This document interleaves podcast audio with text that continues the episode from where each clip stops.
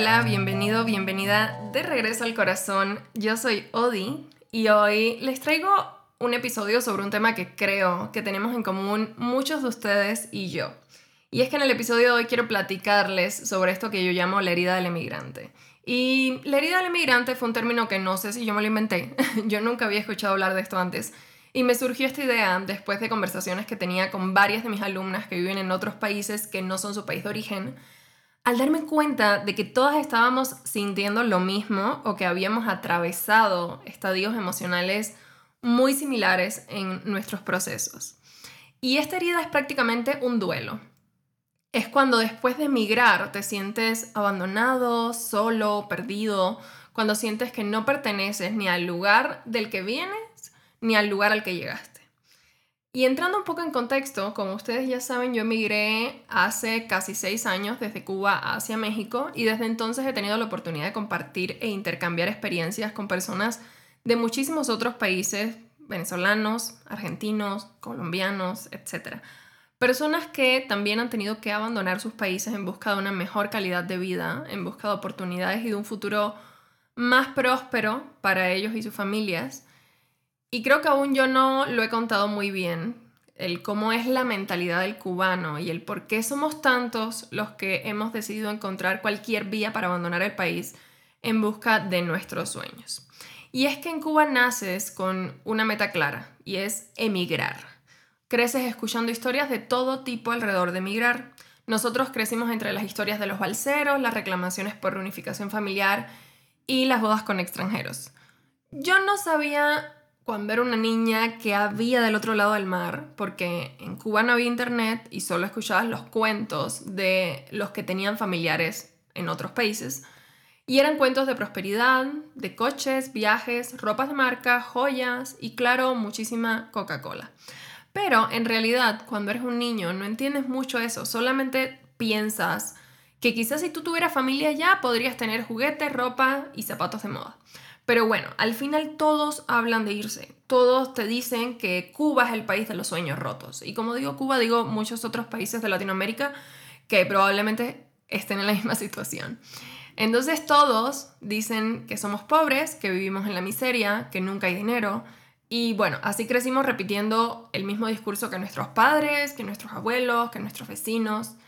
El esto está malo, hay que irse. Si como mujer es complejo, como niña en Cuba es aún más complejo. Y te voy a ser súper honesta. Una parte de mí sí creció identificándose con las historias de estas vecinas que conseguían novios extranjeros, que las sacaban de Cuba, que les compraban una casa, un coche. Y yo en algún punto de mi infancia sí llegué a creer que ese era mi destino. Y aunque a mí me parecía muy repugnante la idea, a nadie a mi alrededor se le hacía nada extraño. Era tan alto este estándar que teníamos de irnos, estas ganas de irnos, que era como, como puedas, vete como puedas, la vía que uses nadie la va a juzgar, tú solo vete. Y creo que la única persona a la cual yo escuché criticar o juzgar a las mujeres que eso hacían para salir adelante fue mi papá. Y quizás, no sé si fueron mis deseos de no decepcionarlo, lo que me mantuvo siempre a raya y me hizo finalmente elegir otro camino. Pero bueno, la historia de cómo yo salí de Cuba quizás ya la conoces, si no, en como dos episodios anteriores la conté. El episodio se llama Salir de casa, para que lo vayan a escuchar si quieren saber la historia un poco. Pero bueno, a final de cuentas, emigramos sin saber a qué nos enfrentamos. Este es como el problema o el eje central de todo esto.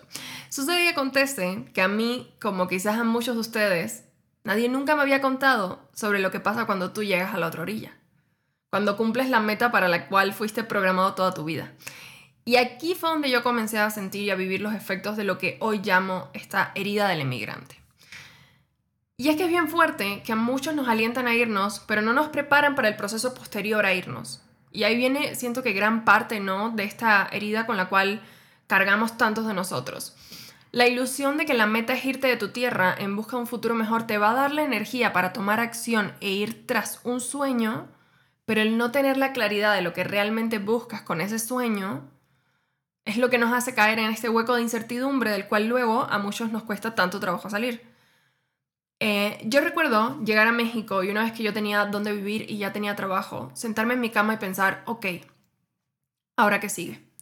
Y genuinamente no saber qué seguía. Yo no sabía cuáles serían mis siguientes pasos, No, no tenía idea de nada.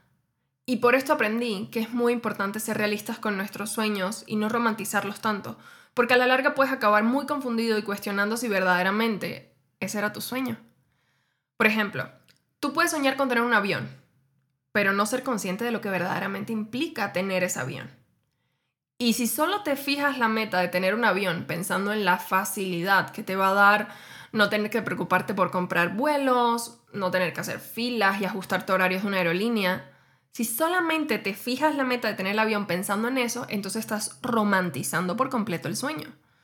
Porque quizás estás ignorando cuánto va a costarte encontrar un estacionamiento para tu avión, cuánto incluso cuesta tenerlo estacionado, cuánto cuesta el combustible, el piloto, el mantenimiento y muchas otras cosas que quizás para ti no se sentirían realmente cómodas y necesarias. Son cosas que tú realmente no elegirías. Y el punto es que eso mismo pasa con emigrar. Todos soñamos con irnos y al hacerlo solo pensamos en lo que va a tener de positivo, los problemas que nos va a resolver emigrar.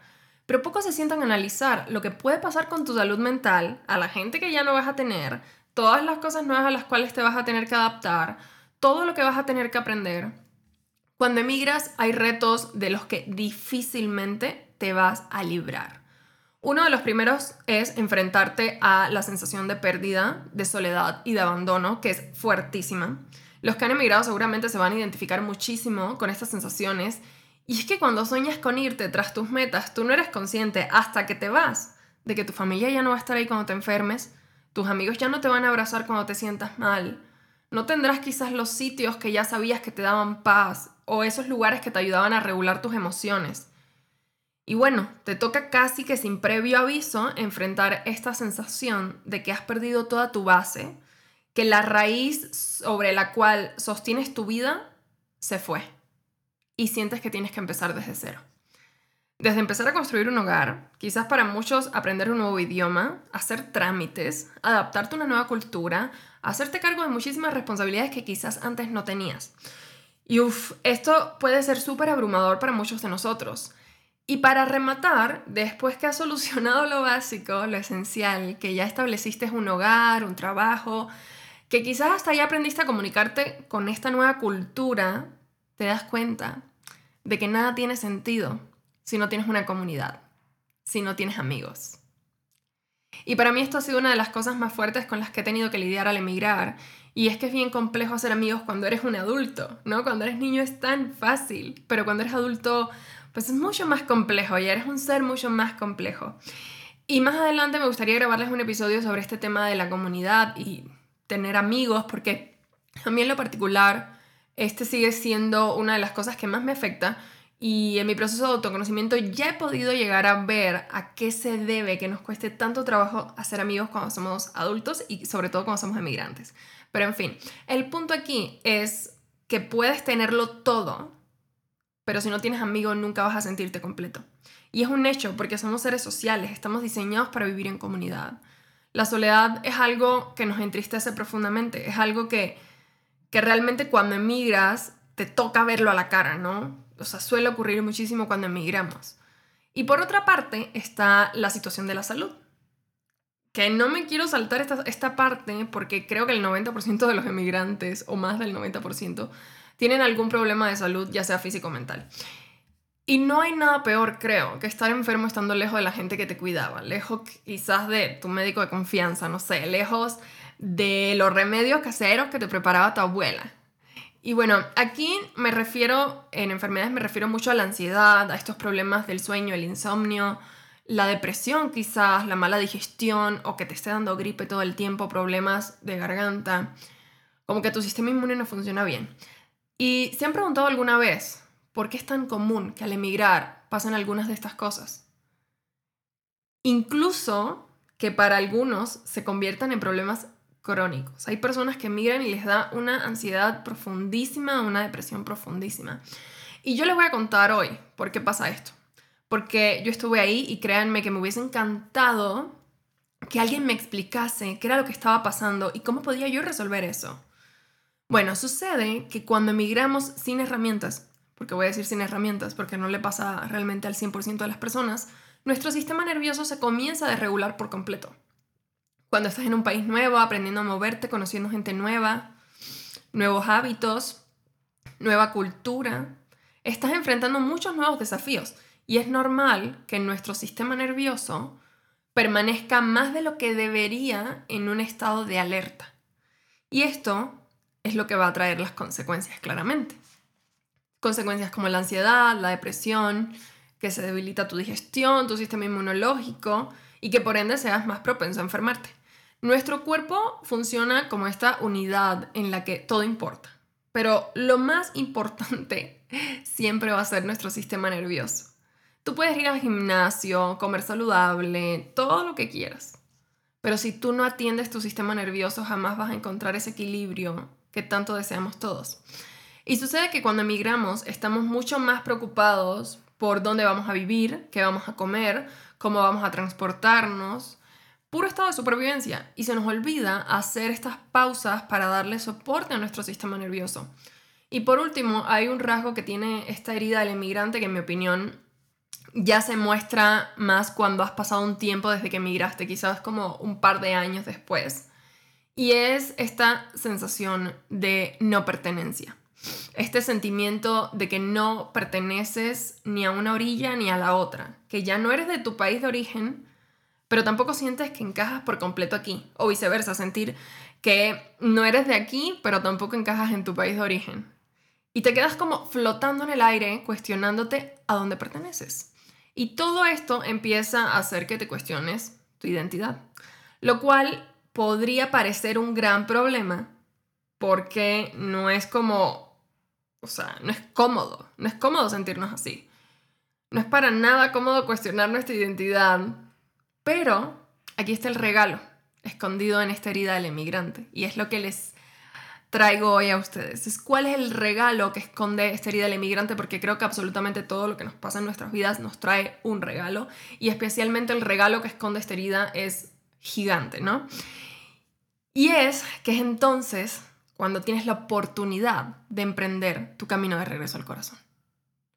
Ojalá alguien me hubiese hecho un spoiler de esto, que me hubiesen ahorrado un año de sufrimiento, me hubiese ahorrado un año de sentirme perdida, de sentirme sola, de sentirme abandonada, porque mucho se resume en el reencuentro con nosotros mismos. Siento que estas experiencias tan fuertes son como cambios de piel, son como revoluciones internas y vienen siempre a traernos el regalo más grande de nuestras vidas y estamos dispuestos a abrir los brazos y a recibir. Y lo que vengo a decirte hoy a ti que me escuchas, a ti que estás viviendo un proceso migratorio, un proceso de reestructuración de tu vida, a ti que seguro estás viviendo esta revolución interna, que uses tu dolor. Vengo a decirte que uses tu dolor, que uses tu herida como una puerta de entrada al camino de regreso a ti, al camino de regreso al corazón, al camino de regreso a tu verdad, a ese reencuentro con tu ser. Y no te digo esto como algo romántico, ojo. No te digo esto como una curita o una bandita que va a tapar esa herida, sino como una decisión muy valiente que tienes la posibilidad de tomar en este momento. Porque hay que ser muy valiente para atravesar esa puerta y salir del papel de la víctima para entrar en un proceso de autoconocimiento y realización interior.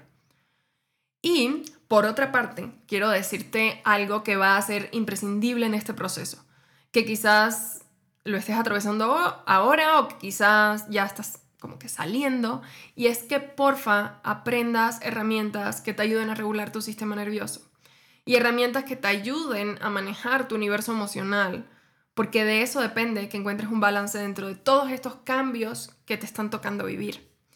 Y también soy muy consciente, ¿no? De que cuando estamos en este estado de alerta, en este estado de supervivencia, puede ser bastante complejo solo pensar en aprender a meditar o ir a una clase de yoga, pero que si puedes hacerlo obvio es increíble, es un gran regalo que vas a darle a tu ser.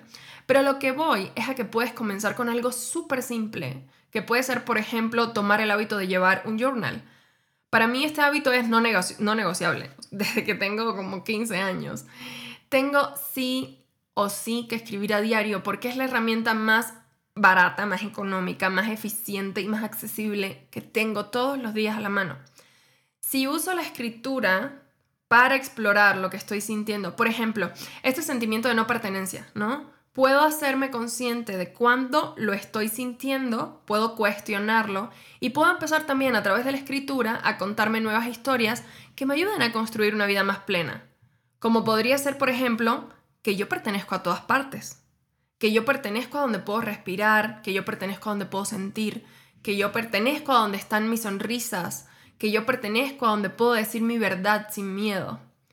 O, por ejemplo, con el abandono, puedo cuestionar ¿Por qué me siento abandonada? Y quizás darme cuenta de que ese abandono que siento no es más que un reclamo de mi alma para voltearme a ver, para darme espacio, para darme tiempo para sentir. Y en fin, la escritura de verdad puede ser una gran aliada en un proceso migratorio o para trabajar con esta herida del emigrante, porque es una forma de sentirnos acompañadas, es una forma de cuestionarnos, de expresarnos, de conocernos. Y creo que la clave también para atravesar de la mejor forma este proceso es que te conviertas a ti en tu propio hogar. Las relaciones importan, el entorno importa, incluso nuestras costumbres culturales importan, pero lo más importante para sostenerte a través de un proceso así es que tú hayas logrado hacer de ti un hogar seguro. Es tener las herramientas para saber incluso regular tu sistema nervioso, como te decía anteriormente. Ojalá, les digo, ojalá yo hubiese sabido antes que toda esa incomodidad se trataba en gran medida de un mensaje del alma, de esta necesidad de aprender a estar conmigo, de cuidar de mí, desde lo más básico que puede ser alimentarme, o sea, con qué elijo alimentarme todos los días, cómo elijo hablarme, si decido o no decido mover mi cuerpo, cómo decido tratar a mi cuerpo para generar esas endorfinas que me hagan sentir mejor, más alegre, porque al final tú puedes tener los hábitos necesarios para transformar lo que sea que estés sintiendo o bien para crear una vida que te funcione a ti. Y por último, les quiero dejar con esta idea y este mensaje de agradecer. De agradecer incluso que esta herida se muestre, de agradecer todo este proceso que a veces es tan incómodo y que nos abruma tanto. Pero agradecer que quizás emigrar no solo se trata de un viaje hacia afuera, sino también se trata de un viaje hacia adentro, de vernos de algún modo obligados a emprender ese viaje de regreso al corazón.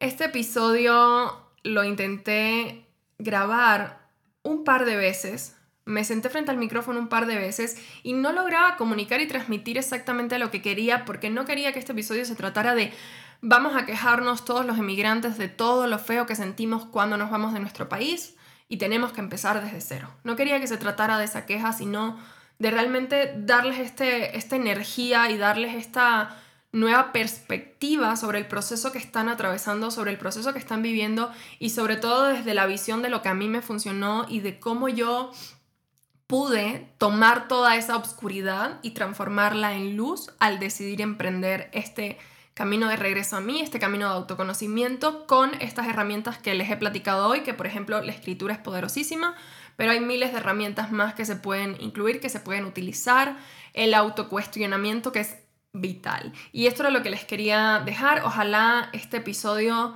sea una contribución en la vida de todos ustedes. Si conoces a alguien que está en medio de un proceso migratorio, por favor compártele este episodio. Creo que Em, es el episodio que a mí me hubiese gustado escuchar cuando llegué a México. Me hubiese ahorrado un año de sufrimiento, como les decía. Entonces, eh, ser generosos y compartirlo con las personas que, sabemos que quizás no le están pasando tan bien. Eh, puede ser de mucha ayuda y puede marcar realmente una diferencia en la vida de esa persona y en su proceso. Entonces, una vez más, espero que mi camino les sirva al tuyo y que te sientas muy pero muy acompañado en este viaje de regreso al corazón.